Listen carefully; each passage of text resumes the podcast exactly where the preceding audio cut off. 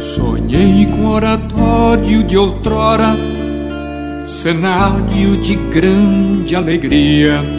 Hoje veremos como Dom Bosco usa de seu carisma para evangelizar um menino um pouco mais arredio.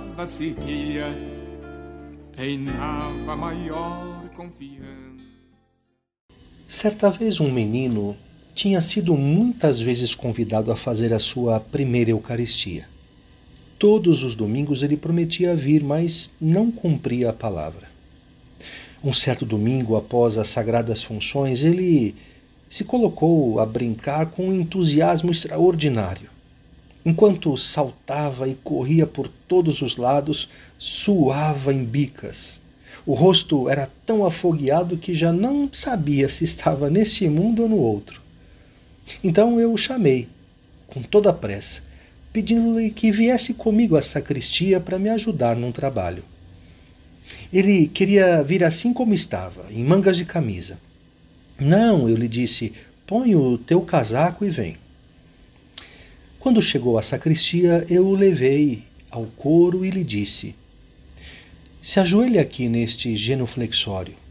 Ele obedeceu, mas como se quisesse transportar o objeto para outro lugar. Não, eu lhe disse, deixa tudo como está. Então, o que é que o senhor quer de mim? Ele me perguntou. Eu? Eu quero atender a sua confissão. Ah, padre, mas eu não estou preparado. Sim, eu sei disso. E então? Então você vai se preparar agora e depois eu atendo a sua confissão. Bem, está bem, ele me disse. Pensando bem, eu tinha mesmo necessidade disso verdadeira necessidade. O senhor fez bem em me pegar desse jeito, senão eu não teria vindo. Eu tinha vergonha dos meus colegas. E enquanto eu rezava, o garoto se preparou um pouco.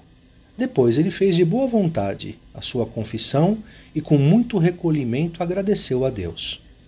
A partir dali, ele sempre foi um dos mais frequentes no cumprimento dos deveres religiosos. Costumava até brincar com o fato e dizer aos companheiros: Dom Bosco serviu-se de uma bela estratégia para prender esse passarinho na gaiola.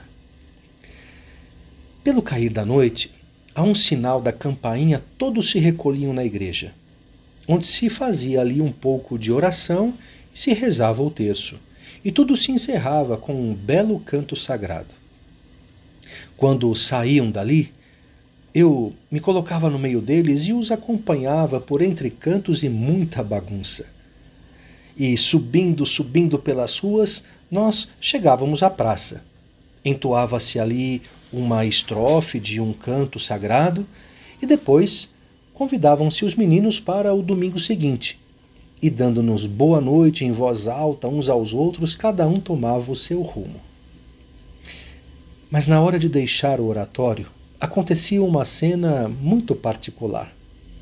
Saindo da igreja, todos davam mil vezes boa noite, sem contudo abandonar o grupo dos colegas.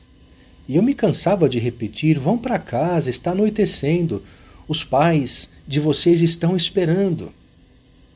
Era inútil, difícil dispersá-los. Eu até acompanhava os mais fortes, eles faziam com os braços como que uma cadeira, sobre a qual, como se fosse um rei, me colocavam sentado. Formando então várias filas bem organizadas, me transportavam naquele estrado de braços que subia acima dos mais altos. Caminhavam cantando, rindo e gritando até a praça chamada Rondó. Ali se cantava ainda algumas canções que se encerravam sempre com um canto mais solene. Fazia-se depois um profundo silêncio e eu então podia desejar a todos uma boa noite e uma boa semana. Respondiam-me todos a plenos pulmões: Boa noite, padre! E então eu, deposto do meu trono, via cada um voltar para a sua própria família ao passo que alguns dos mais crescidos, esses me acompanhavam de volta até a casa, meio morto de cansaço. Na semana que vem, um adversário de Dom Bosco trama uma nova ameaça, mas um benfeitor age em favor do oratório. Não perca!